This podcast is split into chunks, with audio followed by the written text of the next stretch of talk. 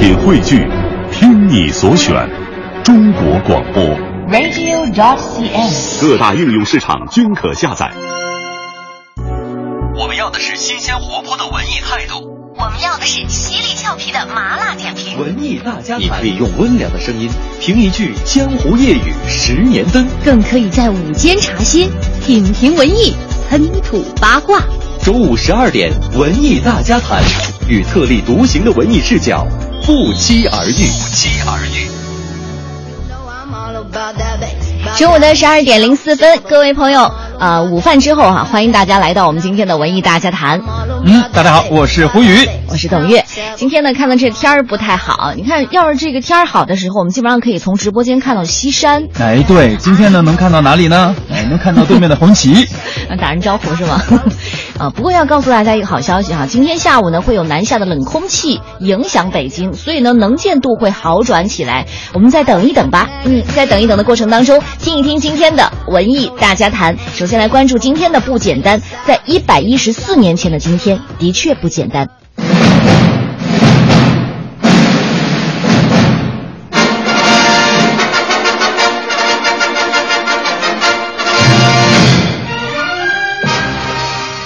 二十世纪福克斯公司出品的电影都会以它作为开始的标志。这段旋律来自阿尔弗雷德·纽曼之手。一百一十四年前的今天，一九零一年三月十七日，阿尔弗雷德·纽曼出生于康涅狄克州纽黑文的一个生活拮据的小贩家里。没有人会想到，正是这个男孩，创造了好莱坞电影音乐最辉煌的时代。在人们眼中，他似乎拥有一种魔力，可以让耳熟能详的音乐产生出前所未有的艺术感染力，正像这首《蓝宝石之谜》，让你陶醉，无法自拔。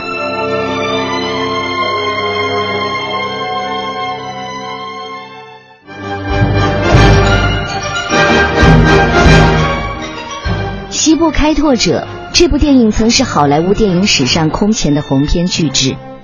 三项奥斯卡大奖的光环，也让人们惊叹于阿尔弗雷德·纽曼的音乐才华，为19世纪中期南北战争前后一百多年的历史画卷添上了浓重的一笔。音乐中流淌着美国历史上各个时期广为流传的民歌旋律，那是那个特定时代下的印记。阿尔弗雷德·纽曼在他六十九年的人生岁月里，以平均每年四部电影配乐的高产，为自己树立丰碑。正如大卫·拉辛所说：“只有当你与他一起共事多年之后，你才能越来越意识到他在电影音乐领域的影响和意义有多么的巨大。”九次获得奥斯卡大奖，两百六十九部影片创作配乐。担任配乐演奏指挥和音乐顾问的影片多达一百六十二部。阿尔弗雷德·纽曼留给我们的其实不仅仅是这些数字，更是那些刻印在岁月、深入人心的永恒旋律。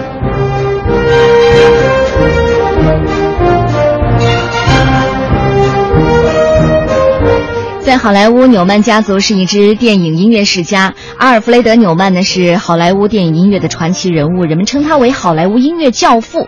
所以刚开始一出现这个二十世纪福克斯公司出品电影的时候，永远能听到那个片头，对吧？嗯，对的。而且呢，他曾经获得九座奥斯卡奖得主哦，包括他现在他的儿子五十九岁了，托马斯·纽曼也是第二代当中的一员，是八十年代开始比较活跃的一位电影配乐大师，还是一位呃指挥家。嗯，而针对托马斯·纽曼，我相信很多人对他的作品也是非常的熟知啊，像《第六感生死缘》《闻香识女人》《机器瓦力》等等，《机器人瓦力》等等啊。嗯现在已经是五十九岁的他，已经是十一次入围了这个奥斯卡的最佳原创配乐奖，还有再加上一次提名最佳原创歌曲。纽曼家族总共获得过八十八次的奥斯卡提名。嗯，你说这个就是是不是世家哈？当你说到他是什么什么书香世家、嗯音乐世家的时候，我就觉得，呃，我们是什么世家？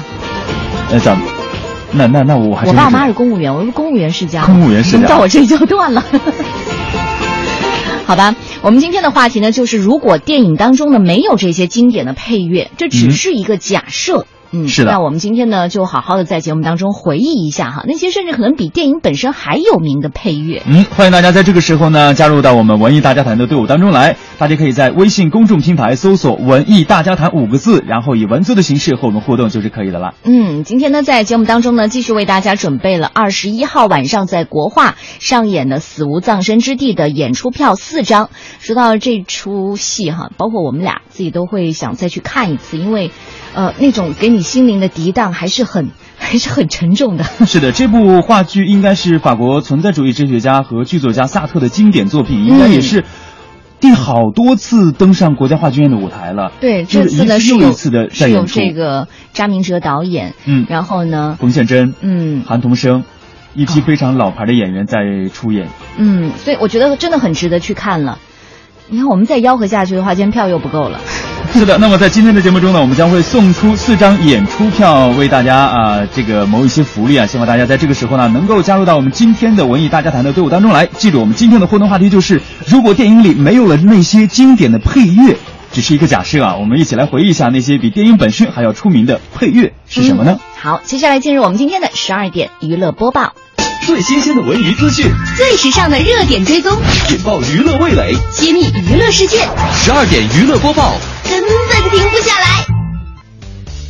现在时间已经来到了中午的十二点十分，开始我们今天的十二点娱乐播报。今天关注的头条呢是金扫帚奖，我记得文艺大家谈开播的第一期，好像我们也是给他一个奖项哈，叫什么？忘了。方便面奖。哦，对。嗯，最佳方便面奖。就是你可以看，但是没有营养啊。好吧，那现在呢，这个已经持续到第六届的这个金扫帚奖呢，在昨天、在前天也已经颁奖了。这一次哈，谁出席了？谢飞导演。如果你是电影从业者，如果有人给你颁发了一个批评你的奖项，你会去领吗？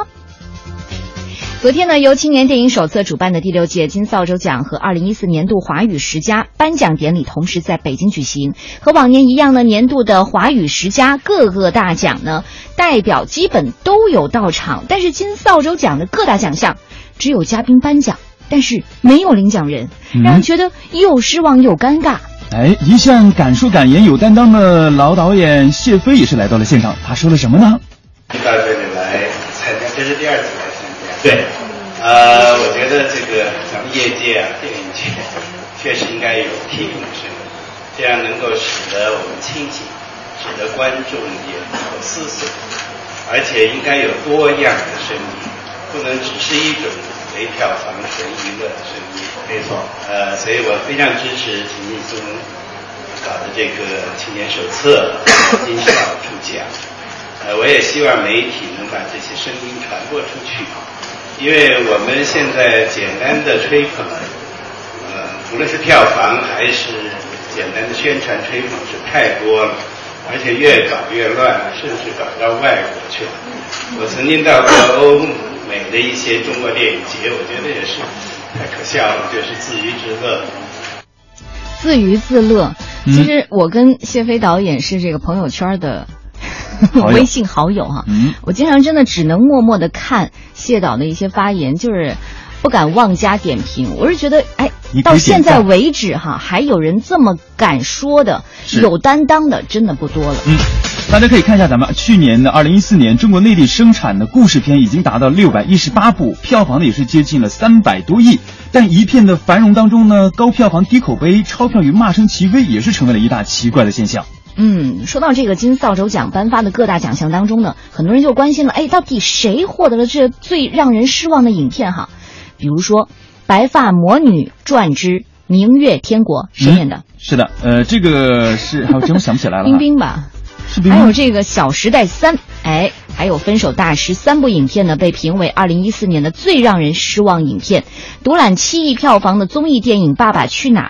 也难逃这个叫做不叫好的结局，还有这个《整容日记》以及《大话天仙》一起分享了最让人失望的中小成本影片的头衔。嗯，郭敬明呢，这是因为这个小时代三呃，小时代三 惨遭滑铁卢啊！不仅再次问鼎最令人失望的导演，就连这个最令人失望的编剧奖杯也被他收入囊中。另外一另外一位呢，是最令人失望的导演，则是《白发魔女传》的这个导演张之亮。嗯大家也很期待男女演员方面到底是谁呢？嗯，可能很多人就会说了哈，这个杜海涛你看就就不太好，但是这一次呢，杜海涛呢却惜败给了甄子丹，不是谁谁愿意拿这奖呀？好吧，反而呢，在今年问鼎了最令人失望男演员的就是甄子丹，另外呢，最让人失望的女演员则被杨幂拿下了，杨幂呢也是第二次获得此奖项。呃，这个我觉得哈，男女演员这一块儿确实实至名归啊，哎，你你哦，你是认可的对吧？我挺认可的。OK，好吧。呃那说到这个金扫帚奖呢，从创办到今天呢，虽然也有支持者，但是大嗯这个不支持的人还是占大多数的。至少每年的颁奖典礼，获奖者很少会亲自到场领奖。唯一的一次例外呢，是发生在两年前，也就是二零一三年，当时疯狂的蠢贼制片人李明阳就亲自到现场领取了最让人失望的中小成本的影片奖，并且宣读了一封致全国观众检讨书。勇气可嘉。而这个香港导演马伟豪呢，也因为拍摄《河东狮吼二》获得最让人失望的导演，也曾委托同事现身，并且发表了获奖感言，传为佳话。嗯，今年呢，这个金扫帚奖再度出现了无任何艺人前往领奖的情况，每个奖项都是颁奖嘉宾拿着一把小扫帚上台，宣读完这个获奖名单的名字以后呢，是默默的下台，让人觉得既失望又很尴尬。你知道那个小扫帚，我还特意看了一下，嗯就可以拿回家就扫扫床什么的。对，挺好哈。呃，面对这个无人领奖的窘境哈，看看这个金扫帚的创始人、青年电影手册的主编程青松，他有什么话要说？我是希望有这样的一个声音存在，因为中国电影的评论的声音现在几乎已经消失了。呃，所有的投资方都可以用钱去收买影评人的声音，呃，让我们看不到最真实的电影评价。那么有了这样一个金扫帚奖，我相信观众投票选出以及我们的二十五位评委，大家春节的时候还在家里面看烂片。我那天把朋友就说也是醉了。大家过年的时候还在家里面看，重新看这些影片，要来选出获奖者。我觉得这是一个对中国电影的一个态度，所以一定要把它坚持下来。一定要把它坚持下来。人说了，呃，但是我我我想替他们说几句哈，没有到现场的。首先呢，这个档期是不是一早就排出来？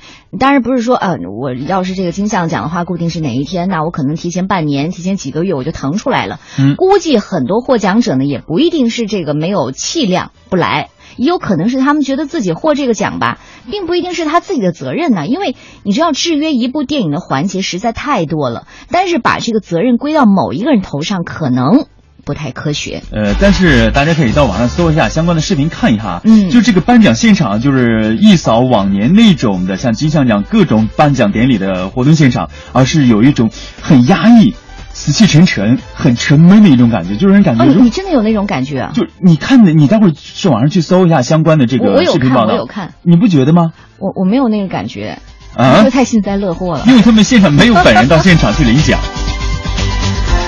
好吧，接下来我们关注的第二条呢是跟花样姐姐有关的。嗯，花样姐姐的首期呢在两天前就已经正式的呃跟观众见面了，但是呢我感觉哈，嗯就基本上这个花样姐姐第一期呢特别捧这个李治廷。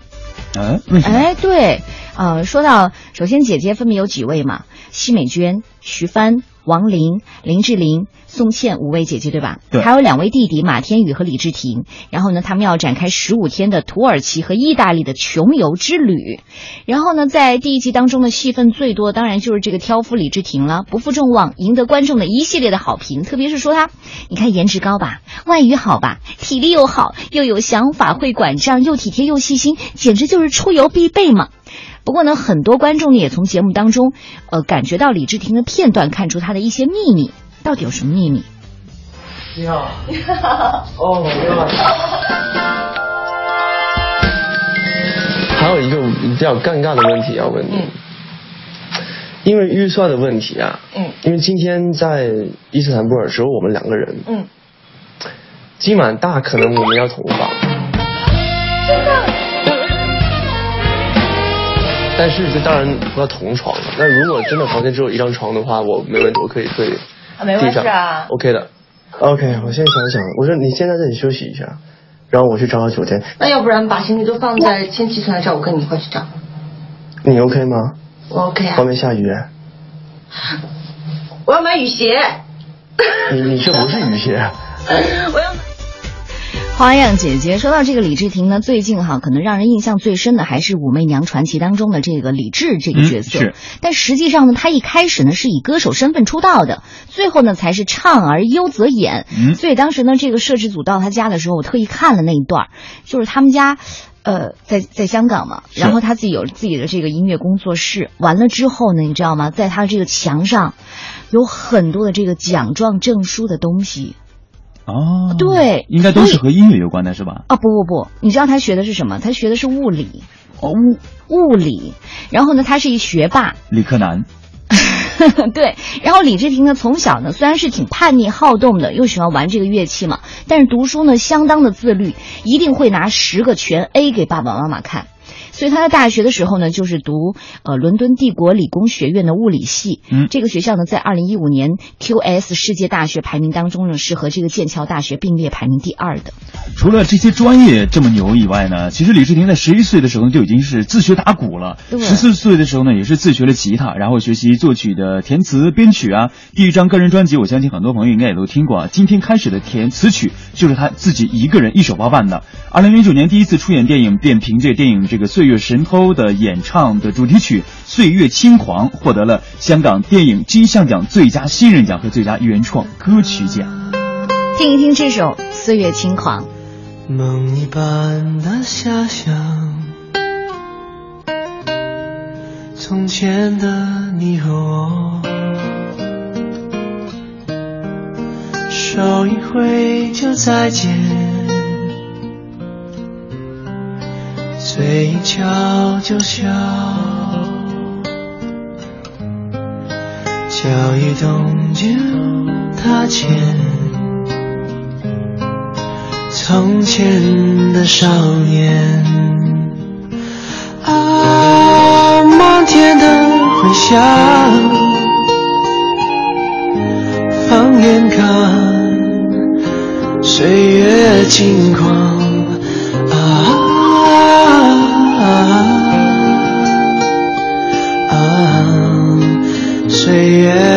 轻狂，起风的日子。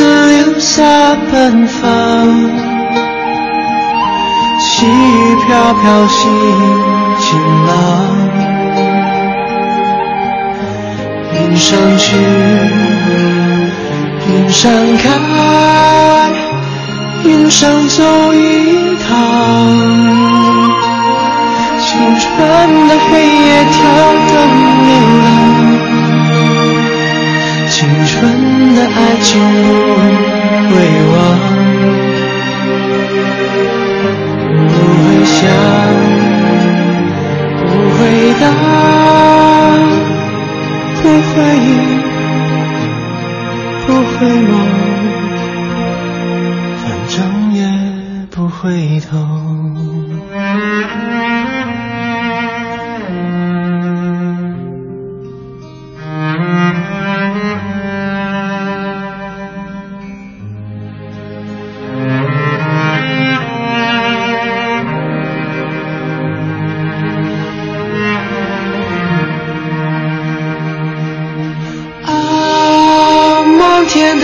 回想，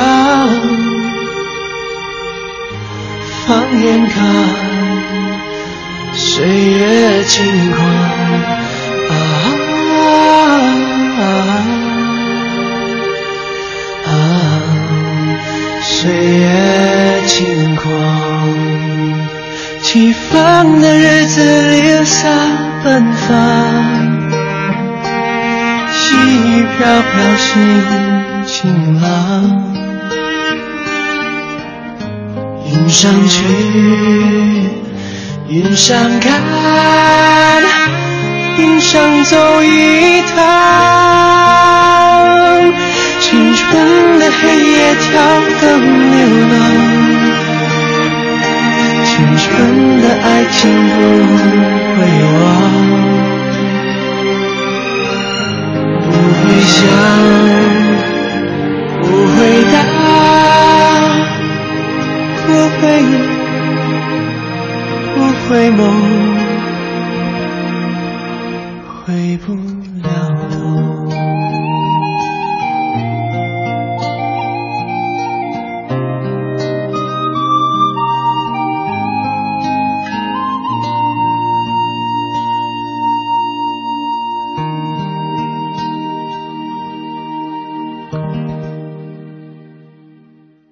最新鲜的文娱资讯，最时尚的热点追踪，引爆娱乐味蕾，揭秘娱乐世界。十二点娱乐播报，根本停不下来。十二点娱乐播报，接下来说的这一条资讯呢，是有一点重口味的。嗯，据台湾媒体报道呢，前高雄市西餐厅业者。工会理事长戴重庆早年呢曾经在家的附近遭到枪击，最近呢他接到一名自称是当时杀手的电话，爆料当时的买凶者竟然是白冰冰。查证之后呢，戴重庆已经在十三号的时候到台湾地方法院去申告了。嗯，报道称戴重年呃戴重。庆年前接到电话说，对方表明自己是当年射杀他的枪手。当初，呃，白冰冰通过我们的老大拿到六十万人民币，一定要让你死得很难看。原本不相信的这个戴重庆，在询问了凶手是否知道案发现场这些问题的，比如说，呃，时间，当时案发的时间是什么时候，枪型开了几发，站的这个位置等等，他开始相信爆料人说的都是事实了。嗯，那么凶手为什么到现在才说出所谓的真相呢？啊，这个来电者就说了，到了今天哈，当年的这个枪击案呢，已经过了法律的追诉期了。另外呢，当年因为失手，白冰冰呢只给杀手一半的酬金，加上看不下去女方竟然红了，还很嚣张。这个所谓的过了法律追诉期，应该是过了二十年。嗯，虽然戴重庆手上没有确凿的证据，但他相信来电者的说法。当年的这个白冰冰曾在戴重庆开了西餐厅，以将近一千元人民币开唱。不久以后呢，这个白冰冰突然接到了女呃这个戴重庆突然接到了女方经纪人康凯的电话，说白冰冰转到别的餐厅来开。这个驻唱了，不在他他的餐厅驻唱了，价码已经是飙到了两倍，也就是两千多吧。嗯，因为这次不厚道的跳槽事件呢，高雄西餐厅呢几乎达成共识，就是以后我们都统一不请白冰冰驻场。随后呢，白冰冰曾经被台中的餐厅暗算。然后一直认为一定是戴重庆指使，这让戴重庆更相信白冰冰有买凶杀人的动机。最近呢，他已经向法院申告，已经做好了会接对方诽谤控告的准备。二十多年前了，其实白冰冰后来自己女儿也是惨遭意外。来，接下来再说一下吴宗宪哈。据台湾媒体报道呢，近日这个吴宗宪和周杰伦的矛盾呢是闹得沸沸扬扬的。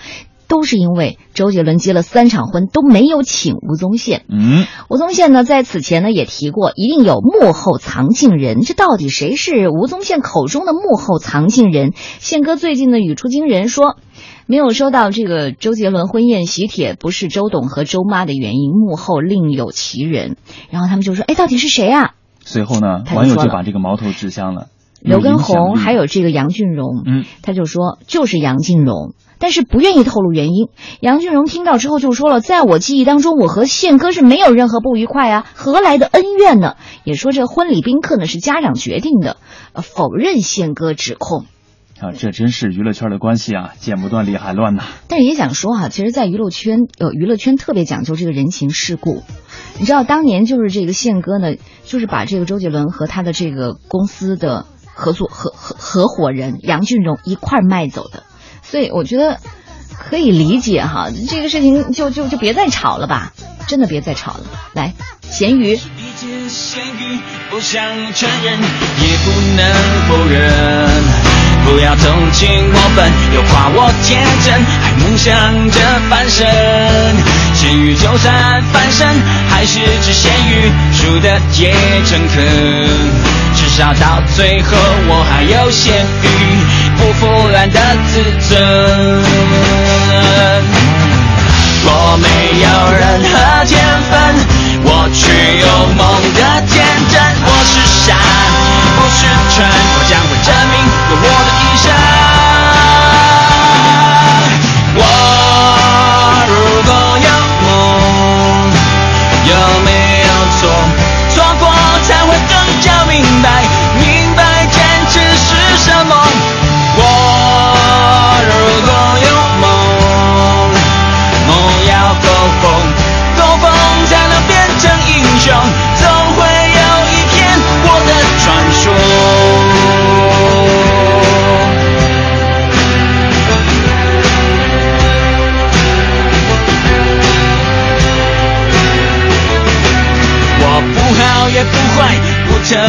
特别出众，我们要。要的是新鲜活泼的文艺态度，我们要的是犀利俏皮的麻辣点评。文艺大家谈，你可以用温良的声音评一句江湖夜雨十年灯，更可以在午间茶歇品评文艺，喷吐八卦。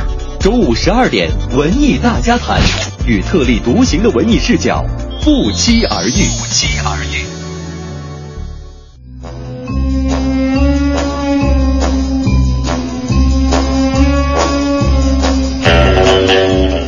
你听出这是哪个电影的经典配乐了吗？中午的十二点三十三分，欢迎大家继续回到今天的文艺大家谈，我是董月。嗯，大家好，我是胡宇。嗯，那我们今天的话题呢，就是如果电影当中呢没有这些经典的配乐的话，嗯，点点点。是的，这只是一个假设了。所以咱们今天要利用这样的一个好好的午后时间啊，来给大家一起盘点一下那些在电影当中出现过最经典的配乐有哪些。大家现在应该听到的这个就是《零零七》吧。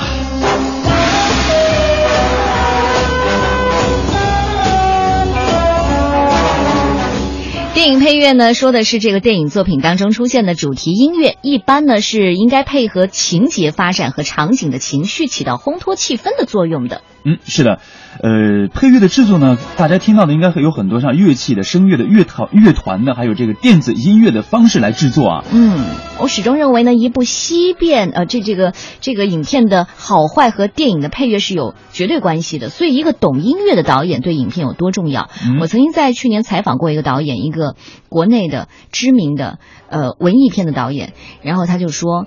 啊，你这样一提醒，好像我真的在我的影片当中用的很少哎。啊，我好想知道这是哪部片子啊？他不是哪部片子，就在他的这个作品中一系列的作品当中，他不是特别的重视这个配乐和音乐。嗯啊，然后他会觉得，他说：“你看这个，这个，比如说椅子背、椅子脚在磨地上的时候出来的声音，他就觉得已经很够了，很足够，很饱满了。为什么还需要音乐呢？” 其实从某种程度上来说，音乐对电影的作用是任何形式都不可能替代的。对，大家看到的一些经典的影片，肯定会有一些经典的音乐流传下来。嗯，比如说呢，呃，曾经有人就对这些研究生们做过一个实验哈，就是为他们放映《加勒比海盗》的同时呢，将国际声道的这个声音频道全部关掉。结果呢，不出二十分钟，有人就看不下去了。这个是必须的。这还是《加勒比海盗》吗？是的，在咱们这个很多人的这个印象当中，对一些配乐是非常熟悉的，但是对很多的配乐大师可能不是很熟悉。嗯，像呃有很多的配乐大师啊，像约翰威廉姆斯、约翰巴瑞、呃詹姆斯霍纳等等，我们将会在今天的节目中来为大家一起来听一听他们那些经典的影片的重现。比如说接下来的这个。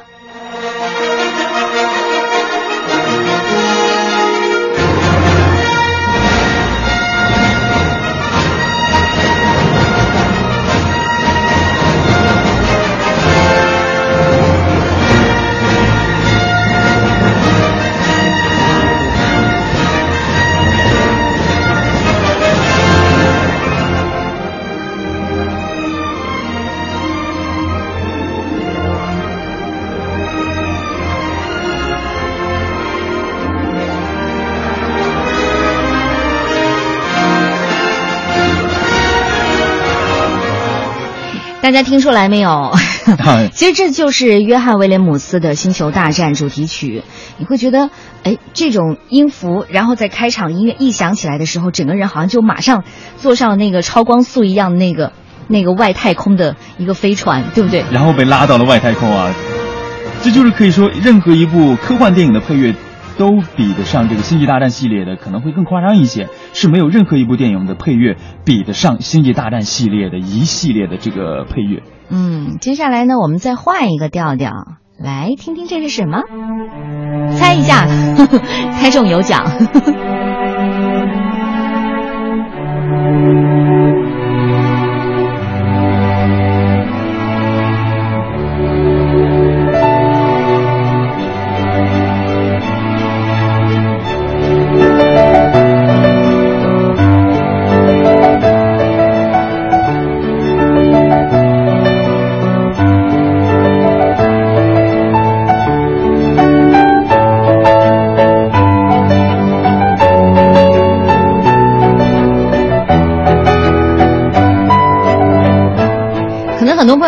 哎，这很熟悉啊！你看，比如说在北京。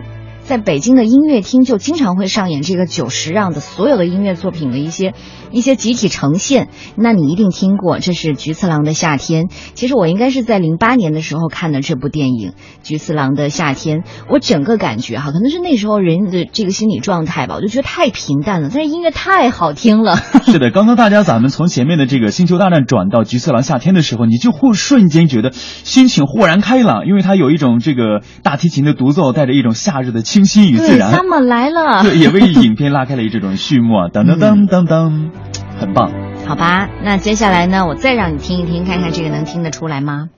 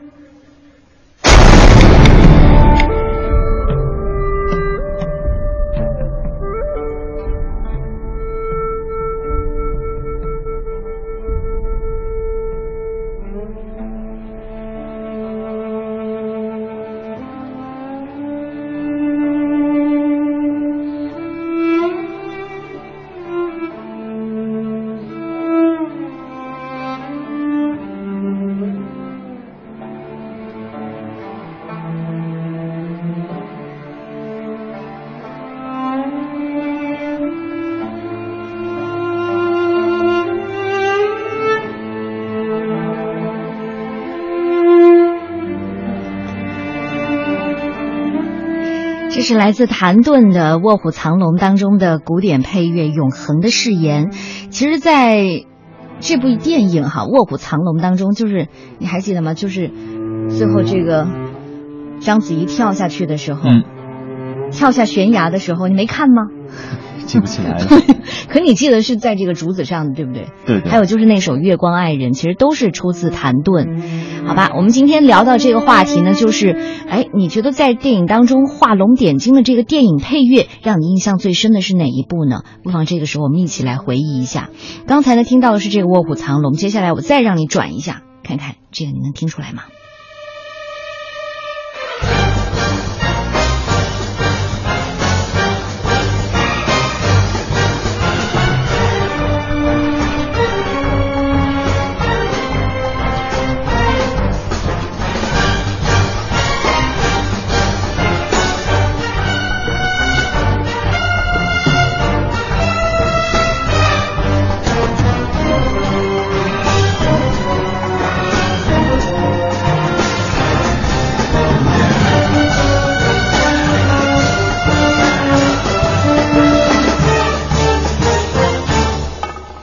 碟中谍》呢，已经出到第四部了，每一部呢我都追看。曾经哈还在这个北京电影院呢有这个四部连放的，我不知道谁坚持下来。然后我这几天晚上呢，其实呃哄完孩子之后，我会偷偷的看一下这个，挤出自己的时间看这个国土安全。然后我就发现，其实现在很多这种制造恐怖或者紧张气氛的时候呢。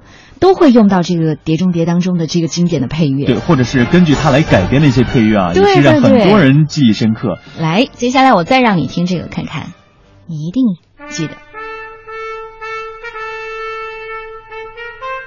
太阳照常升起，还有让子弹飞，两部影片用了同样的曲子。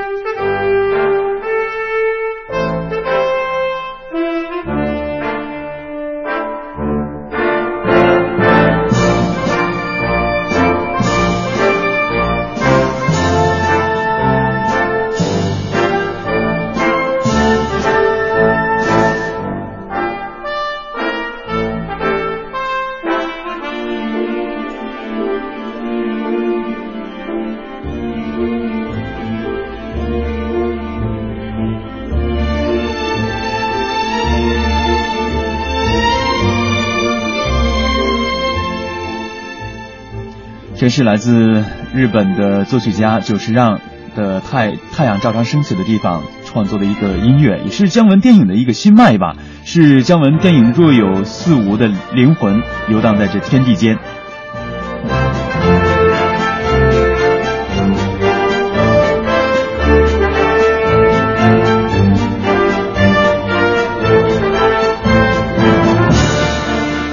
直到现在我还经常会在给孩子讲故事的时候谱上这样的音乐，我觉得实在太棒了。这是太阳照常升起，哎，刚才我们有一位朋友也提到了哈，还有接下来这个，看看你能想起来吗？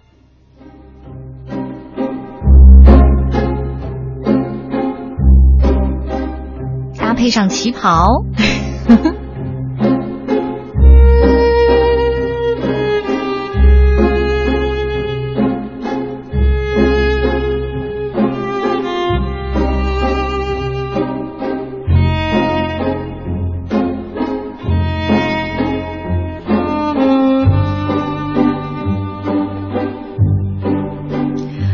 觉得哈，在这些华人导演当中呢，像李安、像王家卫，呃，包括姜文，其实，在他们的电影音乐上都是比较考究的。也就是说，他们可能会在这个做预算的时候，我会花一笔钱专门留出来做电影配乐或者是电影音乐。所以你会发现，他的影片这么多年过去之后，哪怕是这个音乐再响起的时候，哎呦，那种考究和那种精致度的画面，好像还在你的脑海当中一样。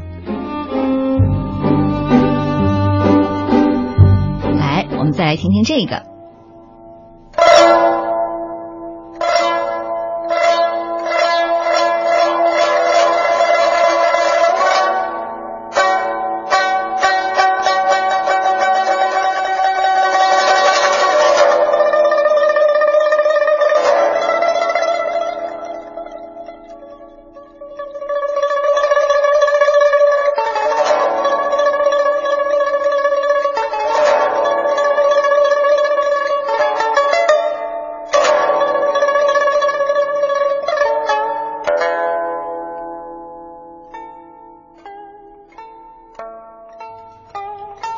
这是十面埋伏，来看看这个双叶五长安说了哈，电影配乐经典就像流动的画面一样，或者是凝重，或者轻灵，呃，这是风姿多彩的。呃，在我印象当中呢，很多配乐呢已经成为电影的标签了，比如说《零零七》《碟中谍》《星球大战》等等等等。当然，他说你们还没有把这个徐克电影版的《黄飞鸿》啊，《倩女幽魂》《笑傲江湖》放出来。其实呢，很多时候和电影一起，这些音乐都已经成为我们共有的记忆。呃，木脑壳秋说了，电影当中的配乐呢，往往能推高剧中的高潮，感染观众的情绪，常常有画龙点睛之笔。那接下来呢，我们就来听一听这个普音老师是怎么对今天的这个话题解字的。有请。音乐的乐，甲骨文是上面两束丝线，表示琴弦；下面一个木，表示木质的琴身，就是一部古琴的造型。经文加上了表示拇指的白，表示弹奏音乐。电影配乐首先很像木质的琴身，是电影有机的整体。老普个人认为，电影配乐是衡量一部电影是否具有一定档次的试金石，也是衡量一个导演综合素养的试金石。谭盾在回忆他与李安合作《卧虎藏龙》的时候说，李安在听完录音以后沉默了五十几秒，然后问谭盾。好像笛膜松了点儿，于是坦顿解释：南方笛膜松，北方笛膜紧。能听出笛膜松紧并如此在意的电影导演，才是大师啊！电影音乐与剧情丝丝入扣的表达，很像月子上面的丝弦，细腻而有光泽。喜多郎的丝绸之路，让我们感受到了苍茫浩大的沙漠。辛德勒的名单。伊扎克·帕尔曼如泣如诉的小提琴，让我们听到了人类的悲悯；而《卧虎藏龙》，马友友的大提琴，让我们听到了东方沉静寂寥、诗一般的意境。音乐让电影有了温度。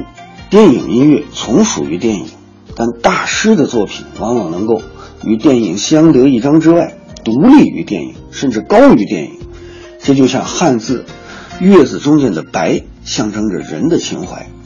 这两天，微信朋友圈大家在转发《久石让天空之城》的主题曲，很多人听不懂日语，也许有的人也没有看过宫崎骏的这部电影，却被千人同声合唱的纯真感动得热泪盈眶。这，就是音乐的力量。今日汉字，乐。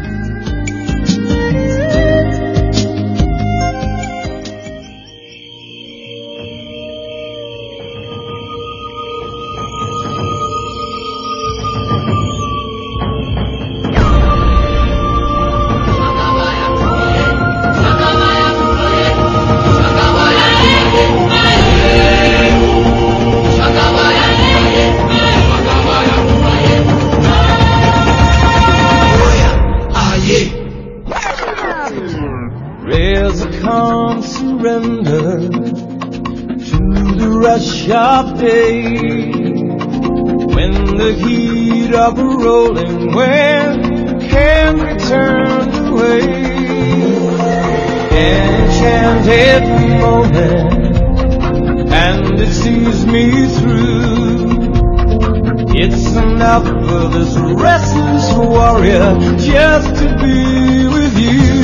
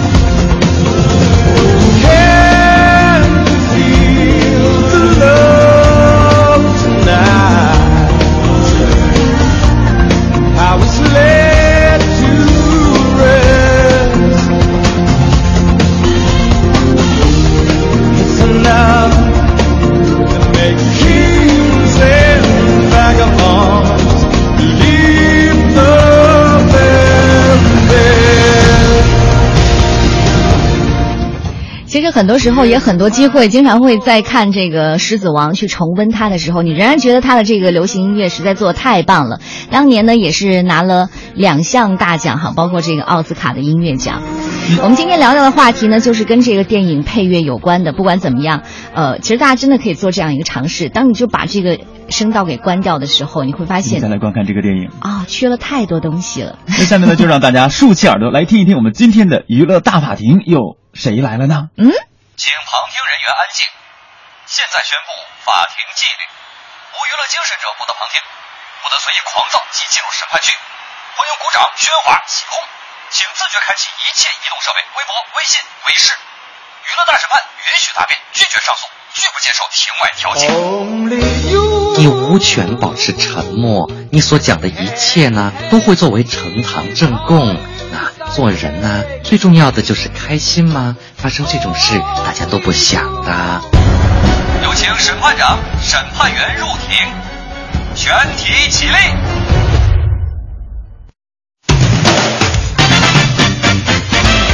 十五号晚上，郭采洁发文此宣告和男友杨佑宁三年的恋情终结，而杨佑宁晚间也发文证实感情生变，两人分手消息一经曝光，就有网友爆料内情，称分手是女方郭采洁提出来的，而原因就是我拒绝结婚。今日娱乐大法庭有请郭采洁、杨佑宁上庭。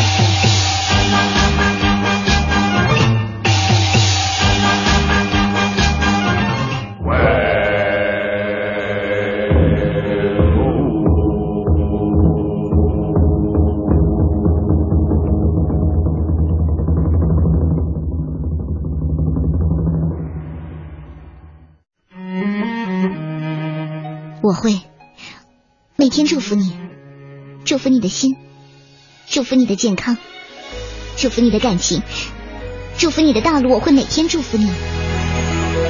那咋了这是啊？呃，分手了吧？那他祝福谁呢？呃，不知道哎。哎，停停停停停。呃，大家好，我是杨佑宁。呃，抱歉让大家为我们担心了，我们没有什么事情的，没有任何事情。嗨，怎么说呢，杨佑宁，你就别撑着了。身为郭采洁的朋友，据我得到的一手消息，郭采洁和杨佑宁已经是和平分手了。杨佑宁，真的是这样吗？你们怎么说分就分了？才在一起多长时间啊？啊，呃，大家先别啊，先别着急啊，先别着急。我是郭采洁的经纪人叶乃文，呃，这个事情呢，我还正在了解当中，大家稍安勿躁，呃，稍安勿躁。啊，其实是这样的啊，将近半年我们是分隔四处工作，大家都很辛苦，但我呢仍在努力，目前还没有放弃，希望我们还会在一起吧。算了吧，我基本不会接受太久的异地恋的。在我看来呢，只有两个人在一起生活，你才能慢慢的感受爱情的滋味。可是我现在，哼 所以说啦，女生还是想要安全感的。一旦失去安全感了，她就觉得什么都可以失去了。杨佑宁，你工作努力是好，但是还是别忘了有个他还在等你，等你的怀抱。所以你呀、别怪我家采洁这种态度嘛。是啊，郭采洁，你们俩之间的这个事情呢，其实是可以商量的。为什么你这一次会这么强硬啊？你知道吗？在我的爱情观里，我希望我的爱情很窒息，分享是非常重要的。在我的世界里，没有几个异性朋友，我的另一半呢就要扮演很多很多的角色。他不仅是我情感的归宿，也必须是我很好的朋友啊。两人的感情，还有两个人的关系，不能只有爱。哪怕以后走进婚姻殿堂，也希望两个人呈现热恋的状态。可是你看看我们现在，我们现在这算什么呢？你们现在算什么？你们不知道吗？那你们当初为何还要在一起呢？哼，恋爱的时候总是会有意外的嘛。这个真的是在计划之外的。也是醉了，你这听了半天，到底为啥愿意分的手？谁能告诉我呀？不就是杨妈妈一直在催婚吗？我觉得我们还年轻啊，我不想这么早就被束缚。所以，我不太想结婚。不想结婚，那开始这段恋情之后，婚姻就没有在你的计划之内吗？我曾经有过这样的冲动，但是现在想想味道就变了，还是想让它自然发生吧，强求不来。而且我这么年轻，我现在还有这么多片约，如果现在不让我有机会红过王菲的话，才不要呢。红过王菲。很多网友都说啊，郭采洁，你是这个单亲家庭出来的，会不会对婚姻有一种天生的恐惧？法官，你调查我，反正不是，反正我想结婚，但不是现在。哎呦，我说佑宁啊，你和小杰在一起三年了，你都三十三了，这这是快结婚了吧？哎，你去劝劝小杰啊。你烦不烦呢？我知道我已经三十三岁不小了，你老这么催催催催，真的给我很大的压力，你知道吗？可是你们俩都不小了，我我还等着抱孙子呢。你看到了吧？就是这个样子。在电视剧里呢，高富帅每次送女一号精美的高跟鞋，却压根儿不知道她穿多大码的。现实生活当中，爱情是来不得一点勉强的。女孩子们都要找到爱里面最舒服的样子，但是现在真的让我很不舒服。可是郭采洁，难道你真的忘了吗？你曾经说过的那些话。我自己身边的不管是工作人员，好像也都就是陆陆续续就不婚姻，或者是甚至是有小孩，就大家也都很看重我们的下一代。那我希望就是我自己希望是三十岁啊，因为看到身边的朋友带小孩都很累。就是啊，不要轻易放弃。你看，你当年你自己说的话，给彼此再一次机会嘛。其实你应该好好调整你的工作量和你的状态，不然你跟任何人在一起，这样的事情都会发生的。人不是万能的，没有办法应付那么多事情。每个人都有烦恼，都有情绪的，没有说分就分了啦。其实，其实他们分的挺好，这样我就有机会了，不是吗？我喜欢郭采洁，郭采洁，赶快分。哎，分了就分了。我要听你的新专辑，说多久没唱歌了？啊，去去去去，别瞎捣乱，熊孩子一边玩去啊！都是年轻人，感情路上哪都能那么顺利啊，对不对？把眼光放得长远一些，不要着急着说分手，都相互的冷静冷静，考虑清楚吗？再说了，郭采洁，你一会儿说恨嫁，一会儿又说逼婚，你这玩的到底是哪一出啊？还有，本法官听说你今年有五部电影将要上映，你这个分手会不会太及时了？好，庭审结束，散。